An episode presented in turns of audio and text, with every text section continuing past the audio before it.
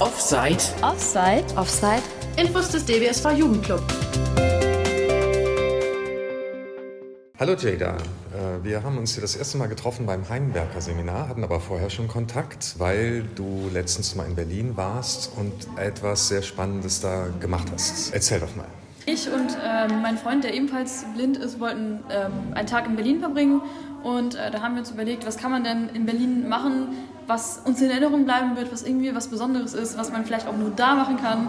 Ähm, und dann haben wir im Internet einfach geschaut, äh, diese ganzen typischen Vorschläge für Touristen und so. Und dann haben wir ähm, einen Vorschlag gefunden, und zwar Indoor Skydiving. Das gibt es nicht nur in Berlin, aber unter anderem auch dort. Das Unternehmen, das es anbietet, heißt Window Bona. Es funktioniert so, dass man in einen Windtunnel geht, in einen Windkanal und von unten kommt dann ganz viel Wind, also es wird durch äh, Turbinen erzeugt. Man äh, zieht dann so einen Helm auf und irgendwie einen Anzug. Dann kann man quasi in diesen Windkanal rein, äh, zusammen mit einem Guide, ähm, der einen auch ein bisschen festhält. Also der Anzug hat zum Beispiel so ein paar äh, Schlaufen, an denen man gut festgehalten werden kann. Vorher werden einem so ein paar Bewegungen gezeigt, wie man seinen Körper äh, steuern kann. Also wenn man ähm, die Arme in eine bestimmte Richtung bewegt, dass man auch seinen Körper dann in, in die Richtung bewegen kann.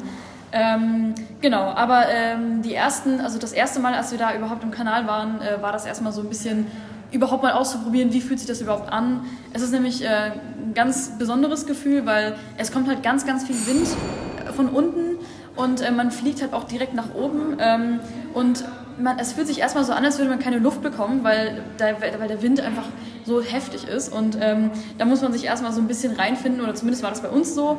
Ähm, genau, und wenn man dann das zweite Mal drin ist, dann kann man auch so ein bisschen versuchen, ähm, das ein bisschen zu steuern. Dann wird auch ein bisschen mehr aufgedreht und dann fliegt man höher.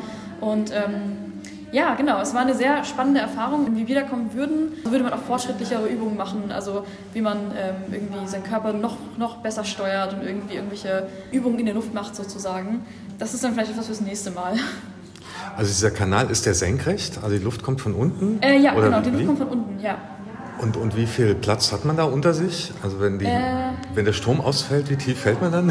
Achso, ähm, also ähm, ich glaube maximal sind das, äh, ich glaube, sechs, sieben Meter, also jetzt nicht extrem hoch.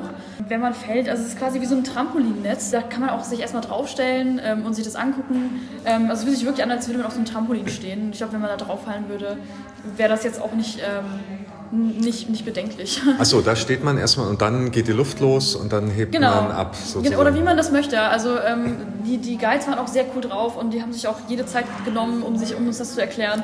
Und ich glaube, wir waren auch nicht die ersten äh, Blinden oder Sehbehinderten da.